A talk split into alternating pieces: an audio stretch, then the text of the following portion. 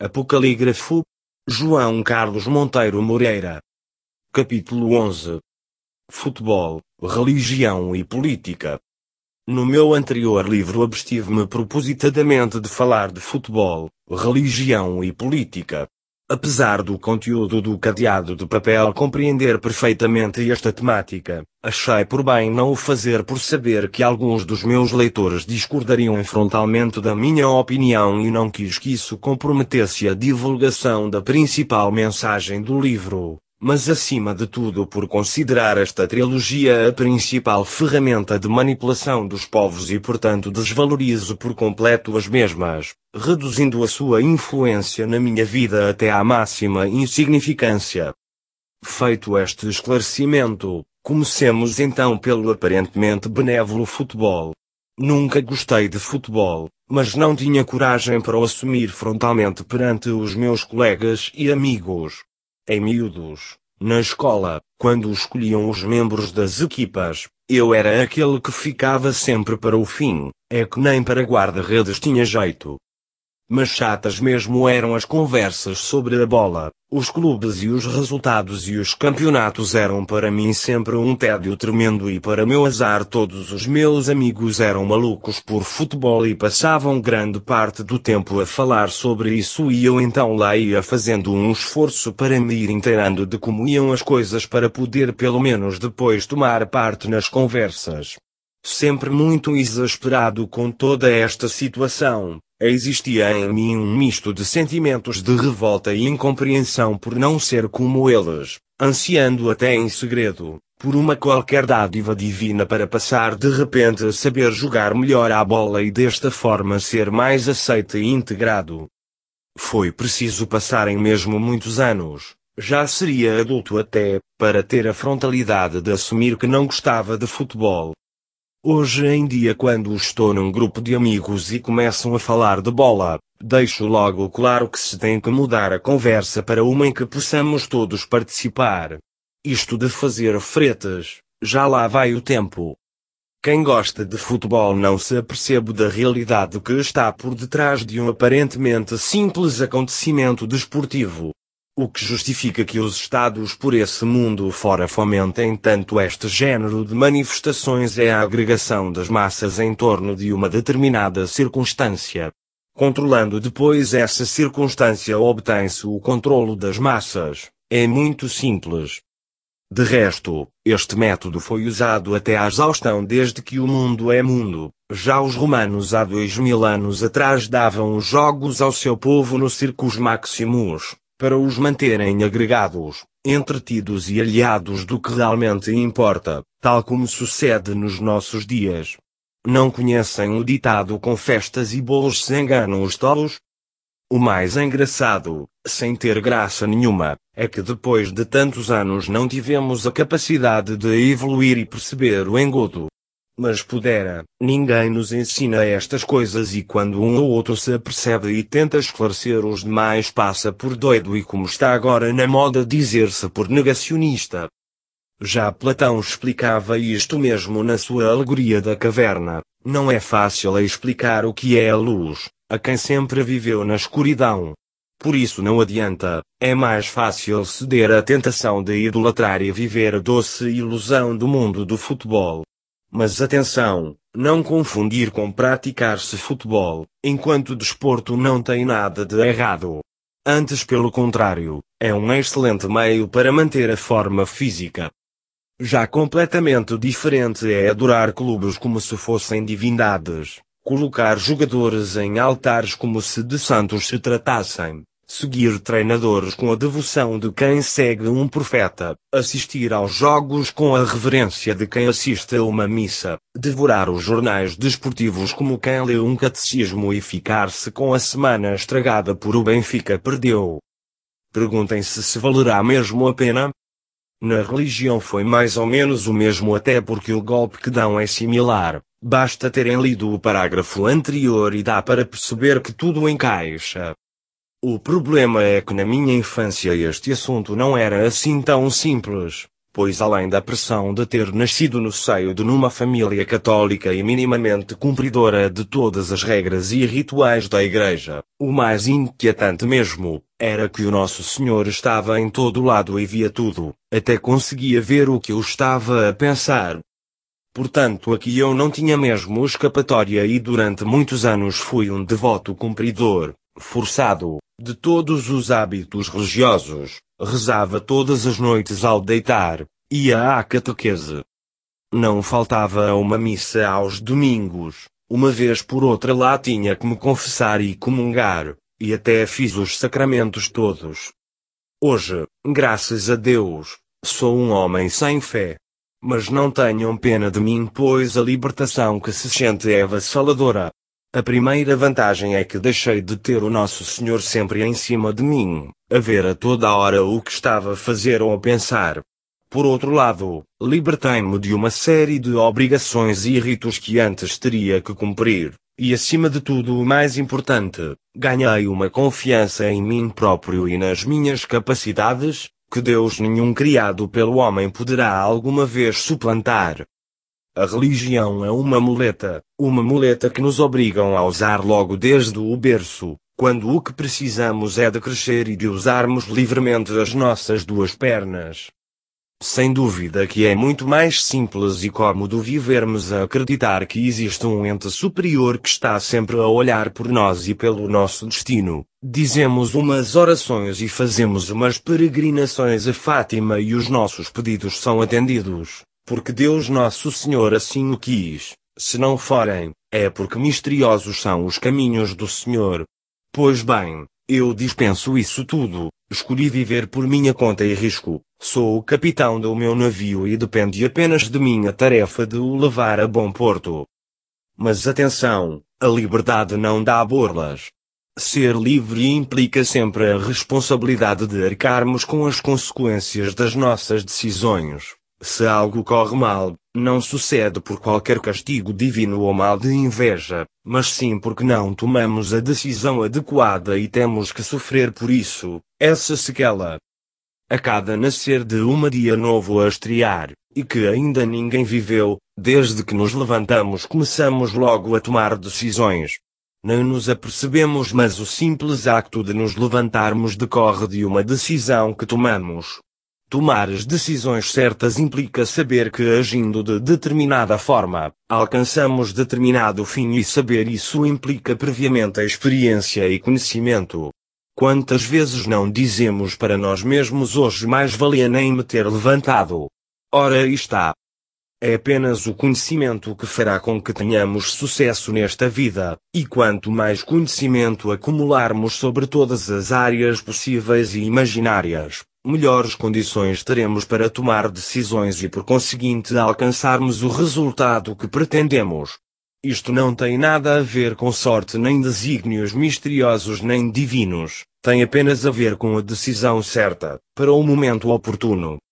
Quando se tomam decisões sem o conhecimento adequado, e por mais sábios que sejamos vão existir sempre situações destas, aí sim o que acontecer depois vai depender da sorte ou do azar. É nessa altura que quem tem fé, costuma rezar aos santinhos todos para o ajudarem. Há uns anos decidimos construir um forno a lenha cá na quinta. A ideia era de fazermos regularmente o nosso próprio pão. Nunca tinha feito pão na vida.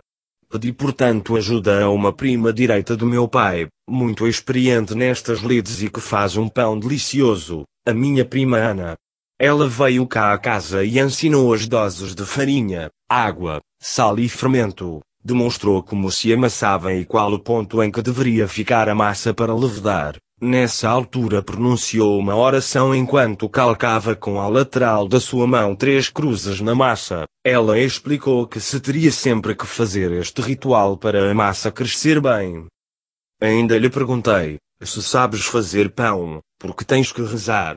Ao que me respondeu, que desta forma lhe ensinaram e por isso assim sempre o fez e assim sempre o fará. Depois acendemos o forno até ao ponto de temperatura ideal a seguir colocamos a massa no forno e fizemos nesse dia um delicioso pão, mácio por dentro e estaladiço por fora, o nosso pão. Passados 15 dias decidimos fazer novamente pão, mas desta vez sozinhos. Repetimos todos os processos passo a passo, menos o tal ritual das cruzes. A expectativa era grande, mas o pão saiu com a base meia crua e muito salgado. Passados outros 15 dias nova tentativa, desta vez ficou queimado e insonso. Seria da falta da tal reza? Não, a minha fé em mim mesmo não me deixou desmoralizar. Nova tentativa e à terceira já começou a sair um pão, não tão bom como o da primeira, mas apresentável. Hoje, passados mais de seis anos cozemos pão cá em casa a cada 15 dias, nunca mais se comprou pão, sai sempre delicioso e até parece que cada vez que se coze, o pão fica ainda melhor. Nunca foram precisas rezas nem cruzes, o pão sai bem porque o padeiro ganhou a experiência e tem agora aptidão para fazer um bom pão.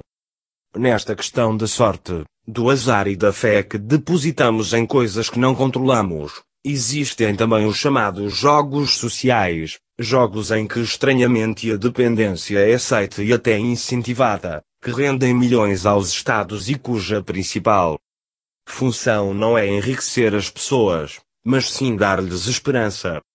A maior parte das pessoas vive a vida tão infelizes e esforçadas que não fora as raspadinhas e o euromilhões e não teriam qualquer perspectiva de melhoria na sua vida, perspectiva essa que se renova todas as semanas. As pessoas não conseguem subsistir sem esperança e os Estados sabem disso, portanto disponibilizam esse serviço aos seus devotos contribuintes. O problema é que estas pessoas em vez de procurarem alcançar por si mesmas a vida que desejam, depositam erradamente a sua fé numa vida melhor, em algo que não controlam e que assim porventura nunca chegará a tal sorte, alimentando esperanças desperdiçadas. Os únicos que têm a certeza de ganhar algo com a sorte são os donos dos casinos. Justamente porque é na sorte dos outros que encontram a sua certeza. Estas pessoas são as que também acreditam no destino e que nada podem fazer para o contrariar, pois as suas vidas estão destinadas a ser assim, nada mais errado. Não está escrito um único segundo da vida que temos por viver. Para finalizar este tema da fé e da religião, convido-os a fazer mais um exercício simples. Tentem recuar na vossa memória até ao ponto em que eram crianças e começaram a ter noção do mundo à vossa volta. Chegando a esse ponto, imaginem que em vez de terem nascido em Portugal tinham nascido na Arábia Saudita. Hoje certamente que seriam muçulmanos. Num ápice todas as vossas crenças se veriam alteradas e de repente estão a repudiar os valores que hoje defendem. O vosso Deus afinal é uma mentira e lá é que é grande. Afinal o que somos nós? Chegamos à conclusão que somos aquilo que nos disseram para sermos. Somos aquilo que quiseram que nós fossemos. Somos sempre e apenas o resultado de determinadas circunstâncias, as nossas circunstâncias. Já imaginaram como seria termos nascido num ambiente que não nos condicionasse, um ambiente que desde o primeiro dia nos incentivassem a descobrirmos quem nós somos de verdade? Claro que nunca é tarde para começarmos esse caminho, mas feito desde o início, o avanço que teríamos seria brutal. Conheço pessoas que jamais se irão conseguir libertar dessas correntes, essa crença foi-lhes colocada tão profundamente no seu íntimo que não suportariam viver sem a religião, isto porque nem conseguem conceber sequer pensar em questionar a sua verdade, porque Deus vê e depois castiga. Pois deixem que vos diga. Se existir algum Criador, tenho a certeza que não precisa de ser idolatrado com rituais mundanos em igrejas majestosas, tenho a certeza que não passa procurações a homens para que em nome dele e em proveito próprio e das suas seitas, exerçam um controle vil e baixo sobre o seu semelhante. Tenho a certeza que se esse Criador existir não precisará de infernos de punição, nem purgatórios de redenção nem céus de adoração. Se realmente existe um Criador ele não precisa de nada disto, ele vive em cada um de nós, transportamos todos essa centelha divina que faz de cada um, também um Criador.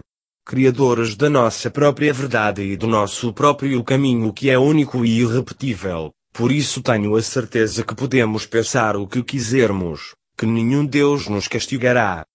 Mas se o nosso raciocínio estiver castrado ao ponto de não nos permitir sequer ao menos duvidar, significa que o controle que operam sobre a nossa pessoa é total. Somos o resultado de um trabalho bem feito. Os nossos pais devem estar orgulhosos, tal como os pais deles, e os deles, e os deles, e os deles, e os deles, e os deles, e os deles, e os deles. Por fim temos a política, last but not least. A arte do dizer e desdizer, defender hoje algo e mais tarde o seu contrário, um ofício que nos leva a acreditar que temos algum controlo sobre os desígnios das nossas nações quando na realidade nos limitamos a ser meros espectadores de uma fita interminável de impunidade, onde não encontramos um único partido sem mácula. Há muito que deixei de alimentar qualquer esperança na política. Da esquerda à direita a corrupção e o compadrio são transversais. E o pior mesmo é que estas situações já não nos causam perplexidade, pelo contrário até achamos normal, o que é perigoso principalmente para os políticos, pois se todos nós nos afastarmos da política, são eles que mais têm a perder. Nem se aperceberam e já cavaram a sua sepultura, este sistema está acabado. É uma questão de tempo. Ou será que não?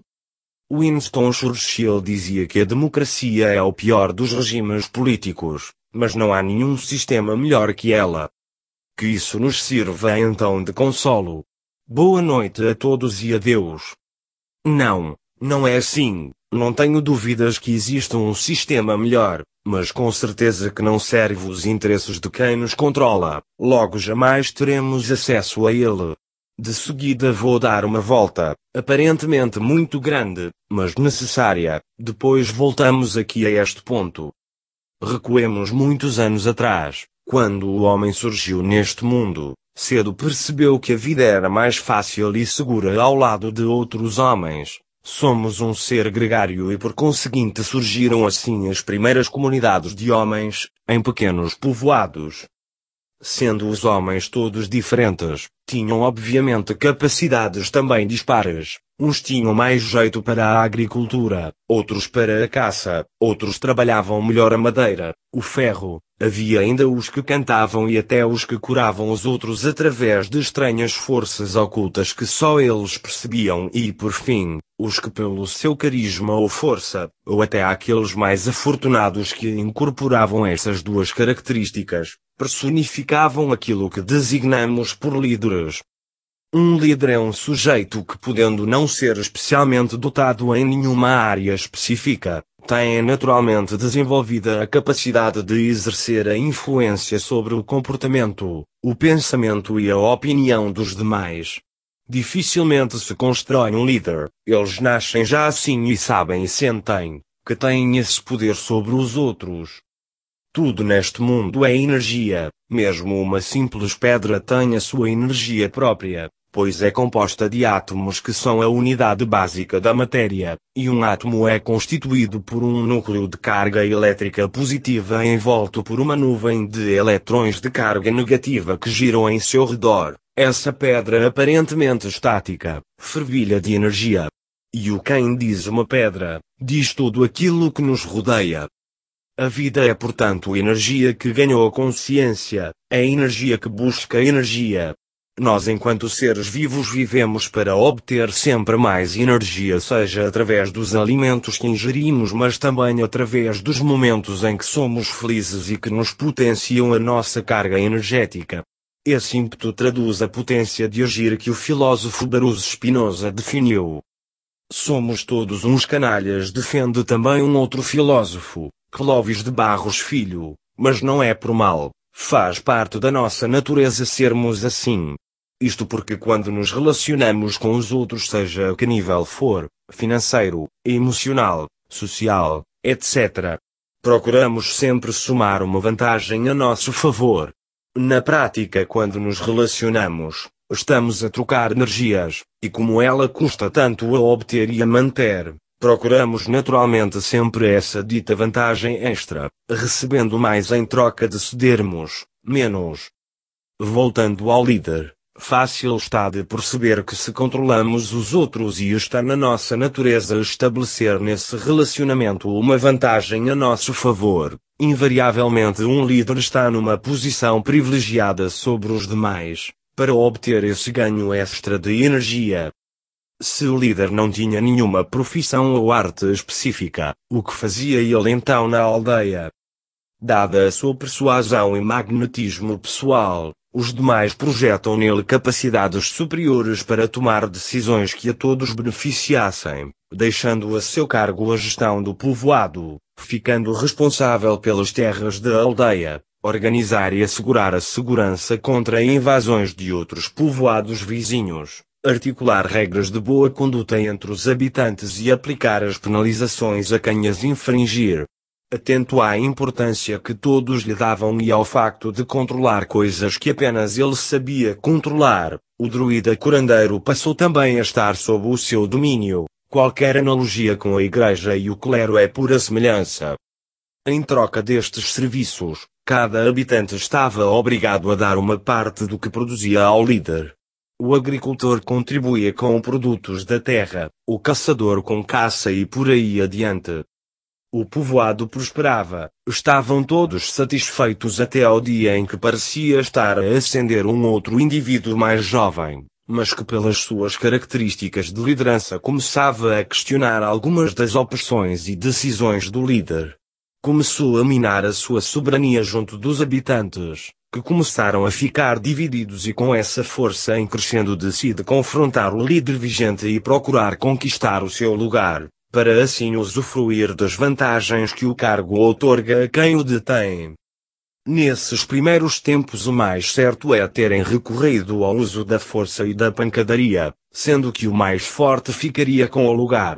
Mas neste exemplo não, a população estava dividida, com ambos os lados a esgrimirem argumentos antagônicos e de ruptura. De forma astuta o líder chamou o seu contendente à parte, valeram-se os dois de razões e chegaram a um acordo. Como nenhum queria abdicar do lugar e ambos teriam muito a perder com a confrontação pois existia um equilíbrio de forças, ele ofereceu a um outro um lugar como assessor, como eram dois passou a cobrar aos habitantes o dobro dos géneros e contribuições, prometendo em troca o dobro do trabalho. Os habitantes, ainda um tanto ou quanto baralhados e defraudados, perceberam que nada podiam fazer e acederam, e a vida seguiu seu curso. E assim, aparentemente sem quererem, alguns no recanto do passado deste nosso mundo, tinham acabado de inventar a política. A política é isto, resume-se à arte de obtenção do compromisso, Compromisso esse que se obtém sempre com aumento de custos para o contribuinte. Nunca existiram almoços grátis, nem há milhares de anos atrás, nem agora. Voltando então à citação de Churchill, não duvido que a democracia é um mau sistema, não duvido que uma monarquia é pior, não duvido que uma ditadura é ainda pior. Sim, sem dúvida que são todos maus sistemas, e sabem porque todos estes sistemas são maus? Porque todos eles derivam do mesmo sistema, o sistema feudal. Criei esta alegoria do povoado primitivo, justamente para conseguir ir à essência dos primórdios da vida em comunidade, em que esse que foi o primeiro de todos os regimes políticos. Tudo o que apareceu a seguir é uma reinterpretação, mas a essência está lá sempre. São sempre muitos a contribuir para uns poucos. São sempre sistemas piramidais que convergem para o topo. Sempre que as pessoas se agrupam em comunidades, sejam elas simples povoados, empresas, associações, corporações, países, pensem no que pensarem. Onde encontrarmos comunidades de pessoas encontramos sempre este tipo de estruturas em pirâmide. E como fugimos a isto? Não fugimos. Não se consegue fugir, não existe a alternativa de vivermos fora da comunidade, porque existem comunidades por toda a parte.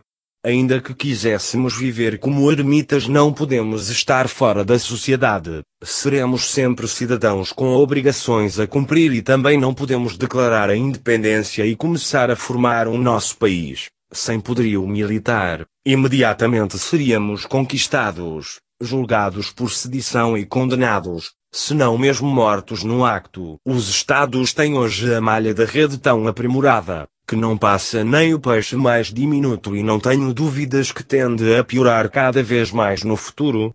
No fim, restaria apenas a indigência, mas penso que ninguém quer verdadeiramente viver assim.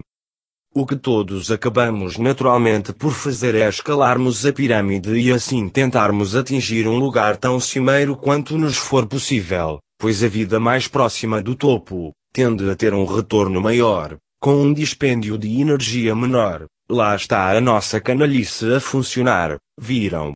Nunca falha.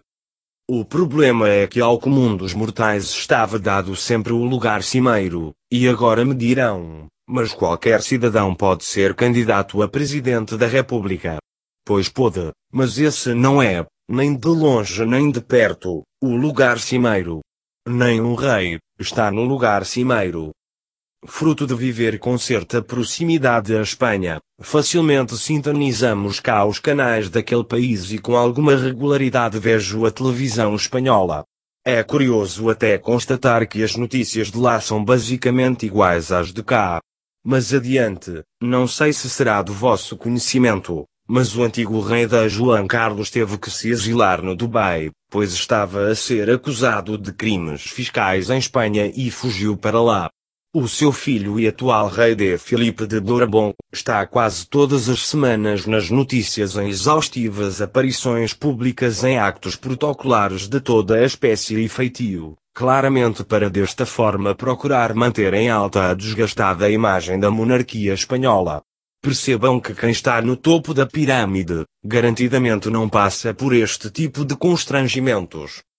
Já fiz alusão em outras partes deste livro ao poder do dinheiro, e que, quem controla a emissão do dinheiro tem o poder absoluto sobre tudo e sobre todos, mesmo sobre os presidentes dos países e até sobre os reis. Percebendo e analisando a forma como as sociedades humanas evoluíram desde o princípio dos tempos, não tenho dúvidas que o pináculo do poder do mundo está na mão de meia dúzia de famílias desde há séculos. Se atentarem, concluirão também que não cabe muita gente no topo de uma pirâmide. Estes senhores são verdadeiras eminências pardas. Sempre se movimentaram nos bastidores do poder influenciando quem supostamente governa. Mestres na arte da manipulação conseguiram colocar continuadamente no poder quem melhor servia e serve os seus interesses. Autênticos engenheiros sociais manipulam-nos a todos através de elaborados mecanismos de controlo e persuasão, cada vez mais sofisticados e subtis, são os artífices das guerras e das crises, que no momento certo serviram o seu propósito de afastamento ou reconciliação dos povos e de renovação das economias, figuras que ao longo das gerações sempre extraíram o implemento o máximo proveito de todos nós e perpetuam o seu legado geração após geração, assegurando que a sua linhagem manterá sempre o poder sobre o mundo.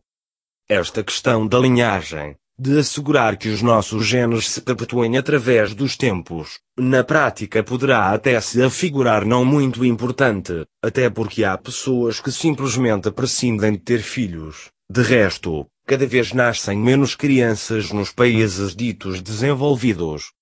Mas vos asseguro que é um dos fatores fulcrais da nossa vida neste mundo.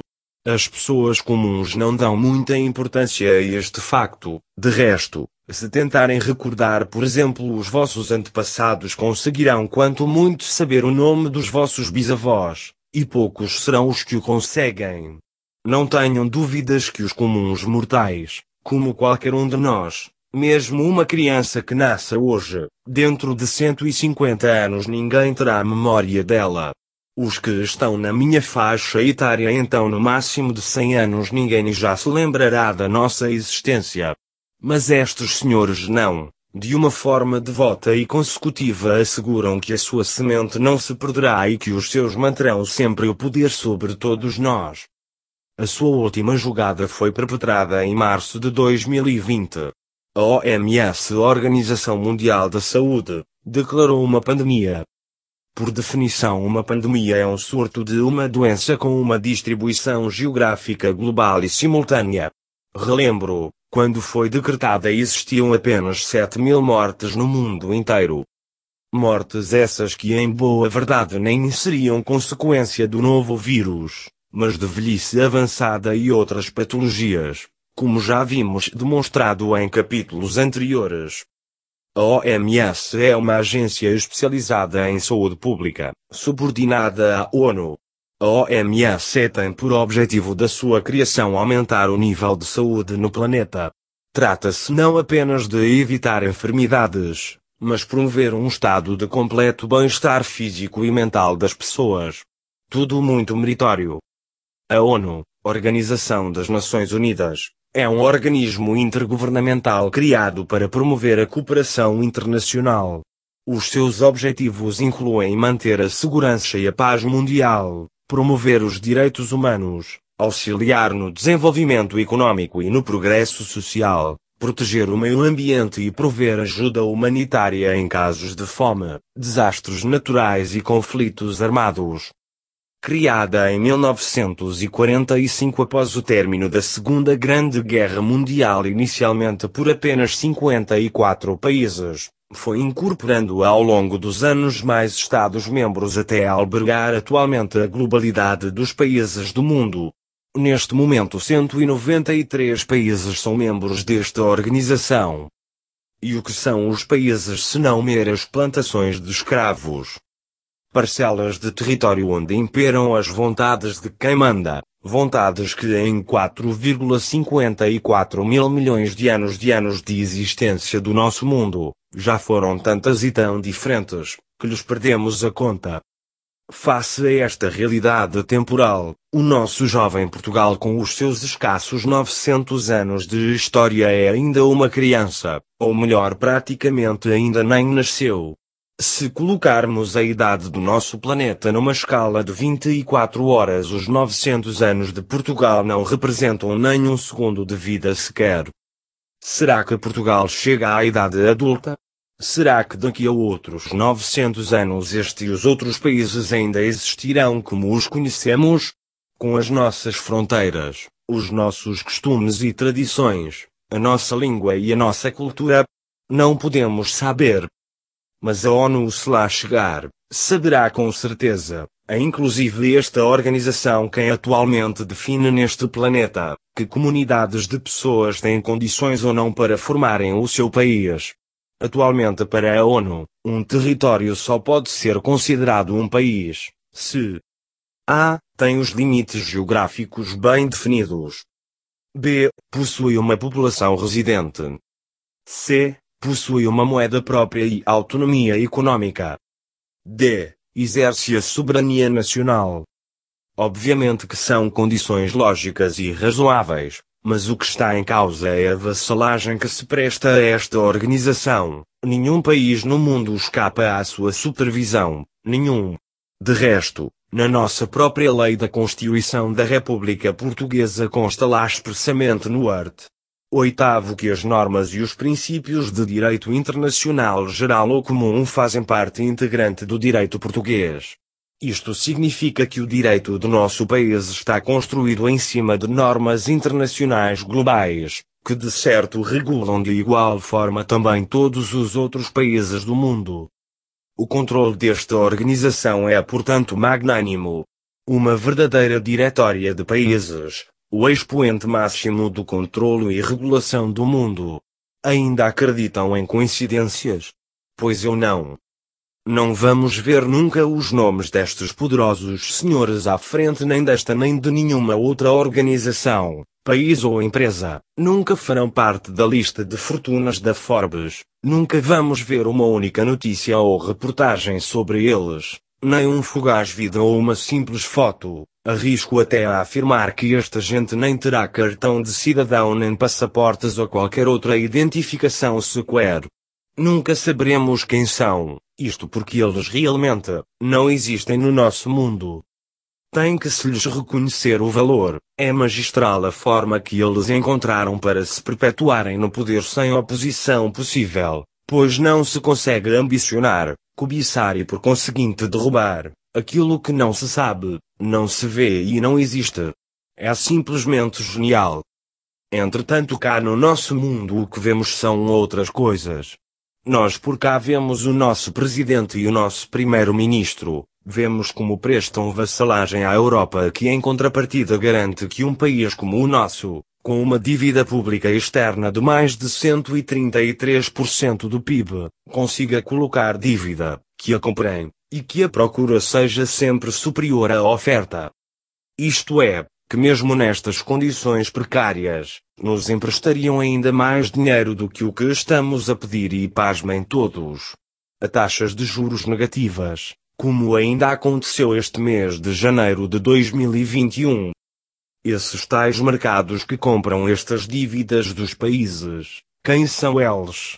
Ficamos sempre a pairar no abstrato e no intangível, quem são esses senhores que têm tanto dinheiro que se dão ao luxo de financiar países falidos, a taxas de juros negativas? Como ganharam tanto dinheiro? Com que negócios? E em que países? Mas afinal quem são eles? São apenas e somente os verdadeiros donos disto tudo. São os tais poderosos senhores feudais dos nossos dias e nós esses seus humildes, servis e ingênuos escravos. Portanto, meus caros, podem continuar a aderir a partidos, a seguir as campanhas políticas e a vibrarem todos os dias com a trama governativa e politicoide que vem nas TVs, pois certamente vai fazer toda a diferença nas vossas vidas. Pelo menos para aqueles muitos que sempre viveram de cunhas, taxos e favores e portanto dependem disso, para esses sim fará diferença. Mas esses vivem obrigados a isso, não têm alternativa, podem até viver porventura com mais dinheiro que a maioria, mas estão completamente escravizados pelo sistema. Aparentam ser grandes, mas subsistem de joelhos. É apenas triste, e serão dos que mais irão sofrer com a crise que temos pela frente. De resto, em eleições onde as taxas de abstenção são sistematicamente na ordem dos 50%, 60% e até já 70%, percebe-se perfeitamente que a tão sobrevalorizada e enaltecida democracia está completamente desvirtuada e caduca. Pois se o sistema democrático é a escolha de uma maioria, esclareçam então por favor como é possível termos sistematicamente líderes eleitos com valores de votação muito abaixo do número de pessoas que, decidindo não votar, estão também a marcar uma posição, estão a passar a mensagem de que não acreditam nem patuam com esta forma de se fazer política, mas claro o sistema autodefende-se, e apenas contam os que votam. Esta é a razão porque também já não me interesso pela política, eu não jogo com dados viciados. Democracia. Recordo lá longe, um pinto sem crista. Domingos alegres, com mais do que missa. Banho tomado, roupa de festa. Menos gente na fila, na hora da cesta. Pela mão me levava meu pai. Mais cedo, já fora a minha mãe. Entrava com ele na sala solene. Senhoras de fato, gravata estrelene. Esquerda ou direita, já estava pensado. Na mesma hora pode sair errado. Mas se bem ponderares a direção tomar, seguir em frente, é que te faz avançar. Cabines de lata, canetas de prata. Dobrado o bilhete, feito o manifesto. A tinta que escreve não sabe ao que vai. Escolhe primos, cunhados, filhos e pai. Urnas que paz não sentem e terra não vem. Ranhura apertada no dia escolhido. Repartes mesuras à boca do esquife. Dás vida às vidas dos que distinguiste. Memórias longínquas, estas que escrevo. Se fazem verdade, de tempos a tempos.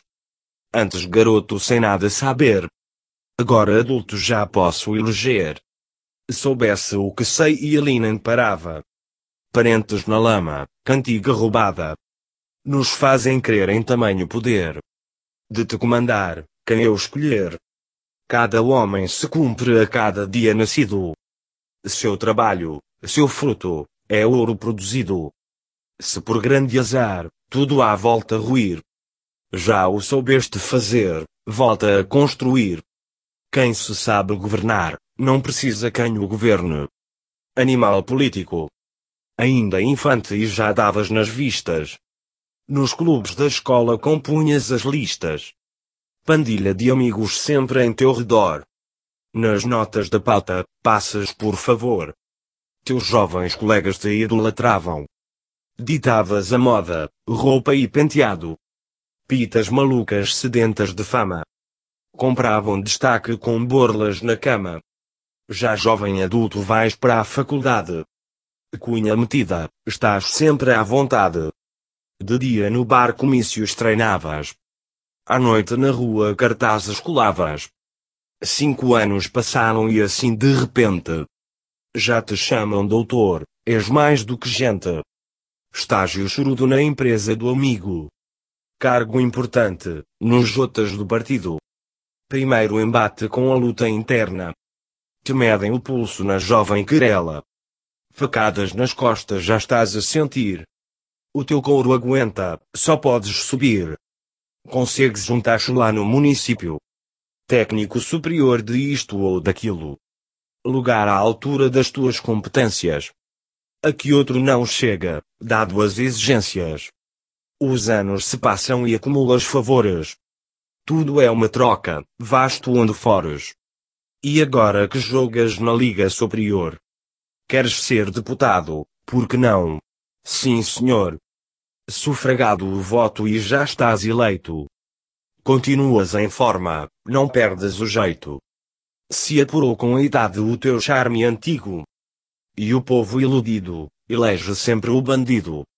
Senhor deputado, como está, passou bem. Palmadas nas costas, não gostas de ninguém. Sempre bem encostado, governo em formação. Passas logo a ministro de pasta na mão. Tu que lês esta história pensarás para ti. Nada me dizes de novo, eu também percebi. Alguém irá governar. E que mal ele fez encolhes os ombros e votas nele outra vez. Apocalígrafo João Carlos Monteiro Moreira. Fim do capítulo 11. Futebol, religião e política.